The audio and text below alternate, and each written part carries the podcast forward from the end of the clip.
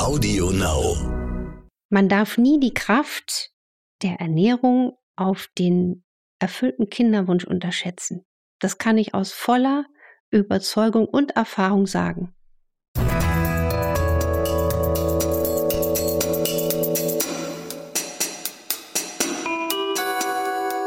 Dr. Anne Fleck, Gesundheit und Ernährung mit Brigitte Leben.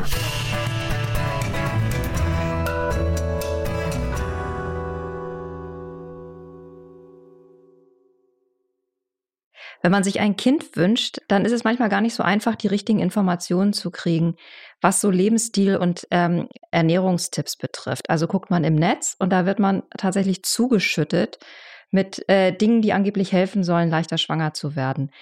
Ein paar Sachen sind total klar und liegen auf der Hand und sind eindeutig. Also kein Alkohol, kein Tabak, erwiesenermaßen kontraproduktiv bei Kinderwunsch. Aber bei vielen anderen Dingen ähm, sind wir da in so einer Grauzone. Genau in dieser Grauzone machen wir uns heute zu schaffen und räumen da auf, weil wir nämlich erklären, was bei Kinderwunsch wirklich wichtig ist. Wir, das sind Doc Fleck. Ich bin Ärztin für Präventivmedizin und Ernährungsmedizin und liebe Ursachenforschung. Und Maike Dinklage von der Brigitte Leben, das ist das Coaching-Magazin mit Anne Fleck. Anne, wir gehen jetzt mal ein paar Internetbehauptungen durch. Ich habe nämlich äh, gegoogelt und mal geguckt, was man eigentlich so für Antworten kriegt, wenn man Fragen hat zum Thema Kinderwunsch. Eine ähm, These da ist mir aufgefallen, ähm, nämlich, dass es gar keine Beweise dafür gibt, dass es besonders ähm, gut ist, sich gut zu ernähren in dieser Zeit, weil Gemüse und, und andere Dinge eigentlich überhaupt keinen Einfluss auf die weibliche Fruchtbarkeit haben. Ähm, stimmt das denn? Also gibt es wirklich überhaupt keinen wissenschaftlichen Beweis dafür, dass Ernährung hilft, beim, beim, also ja, schwanger zu werden? Also das eine ist ja der wissenschaftliche Beweis, also die Evidenz und die Studienlage. Und die quillt über. Dann kann ich nur jedem, der uns zuhört, mal empfehlen, wer so jetzt mal so ein fleißiger sein will. Und dann guckt man einfach, zum Beispiel, ein, ja, ich als Wissenschaftler gucke dann unter PubMed, wie P-U bmed.com. Das ist quasi die Datenbank, wo alle Wissenschaftler der Welt reintippen, was sie suchen. Da bin ich ziemlich oft unterwegs. Wenn man da eingibt, Male, Female, also männlich, weiblich, ist es Englisch, Fertility und Nutrition, dann kommt da eine ganze Batterie an Daten. Und das ist ja nur das eine. Wenn wir jetzt nur noch Evidenzen folgen und nur noch denken, nur wenn es die Studie gibt, dann behandle ich jemand, dann machen wir auch keine Experimente mehr. Also Experiment klingt jetzt so abfällig, aber dann sind wir nicht mehr mutig und werden keine neuen Entwicklungen haben. Und das ist so eine Falschbehauptung im Internet, dass ich richtig, äh, ich kriege hier richtig eine kleine Wut im Bauch, weil ich habe zum Beispiel jahrelang auch in einem Zentrum für Präventivmedizin gearbeitet und unmittelbar in Nachbarschaft zu einem Kinderwunschzentrum. Und mein, mein Ansatz war, die Frauen und Männer mit Kinderwunsch, ernährungsinterventionell, Lebensstilinterventionell und mit Akupunktur in diesem Ansinn zu begleiten. Und das Erstaunliche war, dass ich so viele Betroffene hatte, die unter diesem Ansatz einen Erfolg hatten. Und jetzt kommt der Hammer. Ähm, ich hatte sogar Patienten, die vorher nur unter In-vitro-Fertilisation, also künstlicher Befruchtung, schwanger wurden und die auf einmal zum Wunschkind kamen. Oder noch ein anderer Fall, eine Rheumapatientin hatte zwei Kinder nur auf dem künstlichen Wege bekommen und saß auf einmal vor mir und eigentlich haben wir ihr Rheuma behandelt und sagt sie, Frau Fleck, ich bin jetzt schwanger. Natürlich, einfach so. Und das hat mich überhaupt nicht gewundert, weil sie war einfach körperlich in einer ganz anderen Verfassung, dass es Freude gemacht hat, dass sich ein Kind da einnistet und umgekehrt hatte ich auch schon ähm, eine junge Frau von mir sitzen, ähm, die wirklich dreimal am Tag Toast mit irgendwas drauf gegessen hatte, eine junge Juristin. Habe ich gesagt, wie, wie, wie will sich denn da ein Kind dann auch wohlfühlen, wenn die völlige Nährstoffverarmung lässt das ja nicht zu.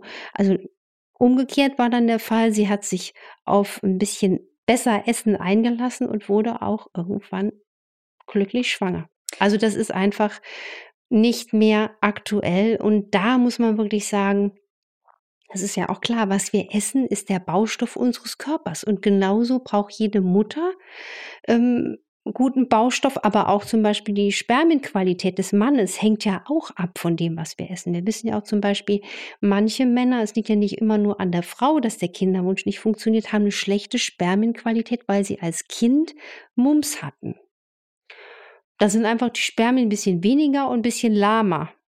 Und da gibt es zum Beispiel auch spannende Daten, dass man allein durch Omega-3 eine gute Fettversorgung, die wir hier auch schon oft besprochen haben, da ein bisschen Bewegung ins Spiel bringt. Und selbst in meinem engsten Freundeskreis haben Freunde ähm, auf dem zweiten, mit dem zweiten Kind auf natürlichem Weg das Kind zustande gebracht. Er hatte auch so einen Fall, dass die Spermien einfach ein bisschen schlapp waren und durch Ernährungsumstellung äh, kam das Kind dann ohne künstliche Hilfen und das ist einfach, finde ich, eine schöne Ermutigung. Was kann ich denn über Ernährung erreichen? Also kann ich tatsächlich die, du hast gesagt, Spermienqualität kann man verbessern. Kann ich auch die Qualität der Eizelle selbst verbessern? Oder setzt diese Ernährung, Ernährung eher im Bereich Hormone an? Das ist auf allen Ebenen. Also das ist so, ich würde es jetzt mal ganz einfach runterbrechen, wenn man gutes Futter für Zellen zu sich nimmt, dann ist es fast egal, ob das jetzt die Zelle am Auge ist oder die Zelle am, an der Haut oder die Zelle am Ei. Es hat eine unmittelbare Wirkung auf die Qualität. Zum Beispiel Zellmembranen sind ja gebaut mit hohen Anteilen aus Eiweißen und aus Omega-3-Fettsäuren. Und deswegen, wenn man da qualitativ ein bisschen reinkrätscht, dann ist da wirklich eine, eine, eine ein, eine Einflussnahme festzustellen. Das ist einfach, ähm, das macht Mut. Dann gibt es die Behauptung, die ich gelesen habe, dass schlanke Menschen oder schlanke Frauen leichter schwanger werden, weil äh, Frauen, die viel Körperfett haben, ähm, bilden auch mehr männliche Hormone. Ist das Unsinn? Also man muss einfach sagen, das ist jetzt nicht zwingend abhängig von schlank oder, oder übergewichtig. Auch übergewichtige Frauen können natürlich schwanger werden, haben aber auch ein, ein erhöhtes natürlich Komorbiditätsrisiko, vor allem Diabetes in der Schwangerschaft zu entwickeln. Und man muss sagen, je mehr Körperfett, umso mehr auch das Risiko einer Entzündung auszubrüten. Ja, insofern ist es auch immer schön, wenn man sagt, man versucht sich auch bisschen in die Schwangerschaft äh, reinzudenken und auch für sich als Mutter gut zu sorgen. Hättest du noch einen Tipp für gerade äh, schon etwas ältere Frauen, die schwanger werden wollen? Weil man ja weiß, dass da ähm, sowohl die Qualität der Eizellen nachlässt, als auch die ähm, hormonelle Balance sich nochmal verschiebt im Laufe der Jahre. Also ich würde mich wirklich an diese äh, antientzündlich darmgesunde Ernährung ha äh, halten, obwohl das jetzt klingt wie Darm und antientzündlich. Was hat das jetzt mit meiner Eizelle zu tun? Weil das einfach nach modernem Stand der Forschung eine sehr solide Basis ist. Und was mein Appell auch an alle Menschen ist, die Eltern werden wollen, habt das Vertrauen, dass wenn es kommen soll, dass es dann kommt. Also vielen Paaren, das habe ich in meinen Beratungen in der Praxis erlebt, man darf bei allem Wunsch nach einem Kind nicht sich selbst als Paar verlieren. Und der Kinderwunsch darf auch nicht ein Selbstzweck werden. Das ist ein richtiger Begriff aus der Psychologie, wenn man also quasi, ich will jetzt auf jeden Fall ein Kind bekommen, egal wie der Rest ist mir egal. Das ist nicht gesund, diese Haltung, auch für einen selbst nicht und auch für das zukünftige Lebewesen nicht. Deswegen in dem Fall hilft es wirklich, sich zurückzulehnen und dankbar zu sein für das, was ist. Und wenn es kommen soll, dann soll es auch kommen, weil, weil Kinder sind toll, aber sie sind auch anstrengend. Ne? Deswegen, ich erlebe auch manche Paare, die sagen, wir lieben uns, aber auch ein Kind ist eine Belastung. Deswegen, ich nehme bei meinen Paaren, die ich berate, erstmal so den Druckstöpsel raus und sagt, vertraut auf euch. Oder sagt, guckt mal, ihr habt euch hier beide dass ihr euch habt. Das ist doch erstmal das größte Geschenk. Und dann ist, wenn das kommen soll, dann kommt das. Und bei manchen hat das schon, ich knipse jetzt mal gedanklich in die Hand, so einen Schalter umgelegt. Und es braucht auch den richtigen Zeitpunkt vom körperlichen, vom geistigen und auch von der Beziehung. Und so ein bisschen Gottvertrauen hilft da auch. Was man weiß als Klassiker ist die Folsäure. Also Frauen, die schwanger werden wollen, denen wird immer geraten, viel Folsäure zu sich zu nehmen. Was gibt es denn noch? Weil ich glaube ja einerseits die antientzündliche Ernährung ist ja irgendwie der große Plan. Aber ähm, vielleicht kann man auch mit Mikronährstoffen noch nachhelfen. Richtig, die Folsäure ist ganz wichtig und zwar nicht nur in der Schwangerschaft und in der Stillzeit, sondern auch um schwanger zu werden. Warum? Folsäure braucht der menschliche Körper einfach, damit sich unsere Zellen gut teilen können. Und bei einem kleinen Menschen, da ist ja Zellteilung ohne Ende. Und wir müssten täglich 2,8 Kilogramm Orangen essen, um die ausreichende Menge an Folsäure zu futtern. Deswegen ist es so wichtig, das schafft kein Mensch, da würde auch unser Darm streiken und deswegen ist es so wichtig, die Folsäure zu sich zu nehmen. Und da habe ich auch nochmal recherchiert. Auch in dem Fall ist es wichtig und ich verordne auch in meiner Praxis nur ein Methyltetrahydrofolat. Also alle nochmal schreib äh, und schreib äh, also alle nochmal einen Bleistift auspacken. Das heißt MTHF, weil viele Menschen können normale Folsäure gar nicht richtig im Körper aufnehmen. Deswegen immer bei Nahrungsergänzungen hinten drauf gucken, ist das ein quasi gutes Folsäureprodukt, was mein Körper aufnehmen kann. Und wenn man jetzt auf Lebensmittel schaut, wo ist Folsäure drin? Also da ist viel Blattgemüse, Spinat, Salate, Hülsenfrüchte, Nüsse, Orangen hatte ich schon gesagt, Weizenkeime, Kartoffeleier. Man sagt auch Leber, aber ist jetzt auch nicht jedermanns Sache. Leber ist ja sehr mikronährstoffdicht, aber ich denke mir, die Leber ist das Entgiftungsorgan. Wahrscheinlich hat so eine Leber vom Tier auch viele Schwermetalle. Wäre jetzt nicht mein, mein Liebling. Aber man weiß einfach auch, dass noch mehr Vitamine und, und Mikronährstoffe wichtig sind. Ganz wichtig ist Vitamin D. Inwiefern die Eizellen vom Vitamin D profitieren, da ist man sich noch ganz nicht im Klaren, aber man vermutet einfach die Rolle bei einer guten Zellreifung und Zellteilung. Dann Vitamin C. Vitamin C ist wirklich so ein Allrounder, das wird immer noch so unterschätzt. Es ist nämlich in der Lage, freie Radikale zu neutralisieren und kann so auch Eizellen zu einer guten Qualität verhelfen. Das ist einfach auch äh, studienmäßig belegt. Dann gehört natürlich B-Komplex dazu. Die Folsäure ist ja quasi aus der Familie der Vitamin B. Ähm, Gruppe und das ist natürlich ganz besonders wichtig für alle, die vegetarisch vegan leben, dass sie da besonders streng sind bei den B-Vitaminen, auch bei Jod, bei Selen und ähm, Zink zum Beispiel ist auch wichtig für die Spermienqualität. Also das ist auch was, was häufig unterschätzt wird. Und was ich interessant finde, ist einfach auch, dass wenn man jetzt älter ist und sagt, ich hätte aber doch noch einen Kinderwunsch, Ab 40 sinkt ja das Coenzym Q10. Das ist so ein Schlüsselenzym, was in allen Zellen rumschwirrt. Und man vermutet, dass dieses Coenzym Q10 auch diesen Antrieb, diese Energie bietet für den Eisprung als auch die Einnistung des Eis. Deswegen empfehle ich meinen Patientinnen auch ab 40 grundsätzlich oder auch gerade wenn sie Energie los und schlapp und müde sind, auch mit Q10 zu arbeiten, weil wir das brauchen.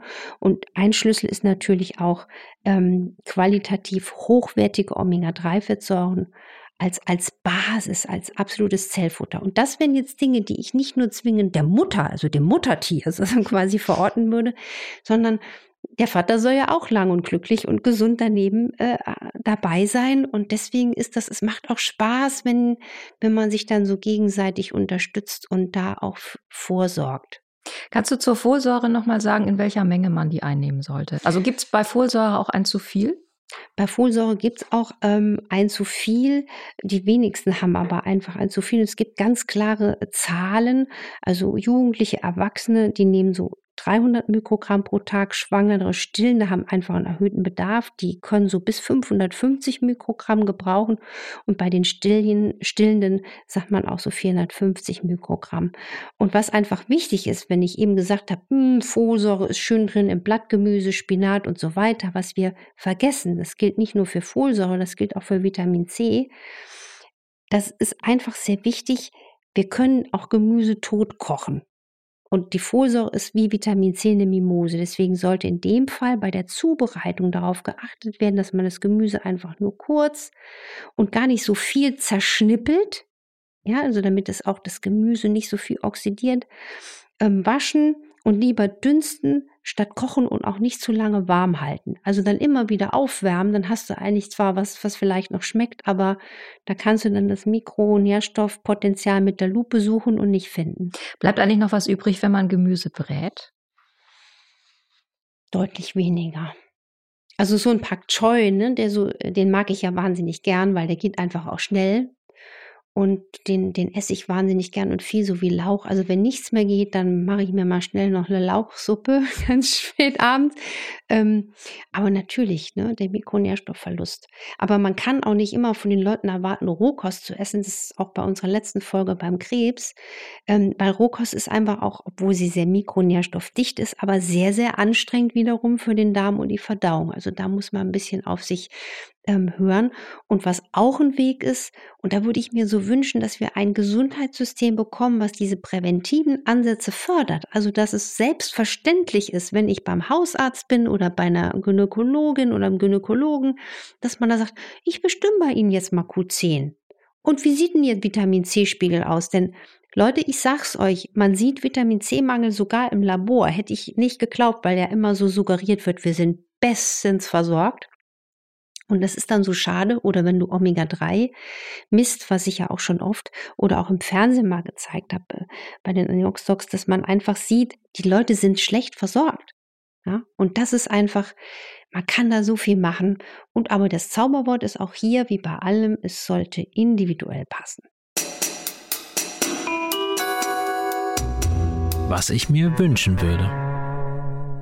Ich würde mir wünschen, dass die Menschen, die uns jetzt zugehört haben und sich ein Kind wünschen, dass das Kind sich dann die passende nette Familie aussucht und dass unsere Podcast-Folge viel dazu beiträgt, den Kinderwunsch heute ein bisschen mit anderen Augen zu sehen. Ich hoffe, es hat euch Spaß gemacht, uns zuzuhören heute. Wenn das so war, dann folgt uns doch bitte gerne auf Audio Now und auf allen anderen Plattformen und bewertet uns auch gerne auf iTunes. Bei Fragen, die ihr habt, ähm, schreibt sie uns auf infoline.brigitte.de und ähm, wir werden dann einige davon in dieser Sendung besprechen. Nächste Woche sprechen wir dann über ein Organ, das total nerven kann, wenn es nicht richtig dicht hält, und das ist die Blase. Es gibt viele sanfte Mittel, sie zu stärken. Und welche, das erfahrt ihr nächste Woche. Ich sage für heute Tschüss. Ich auch. Bleibt gesund und macht was draus.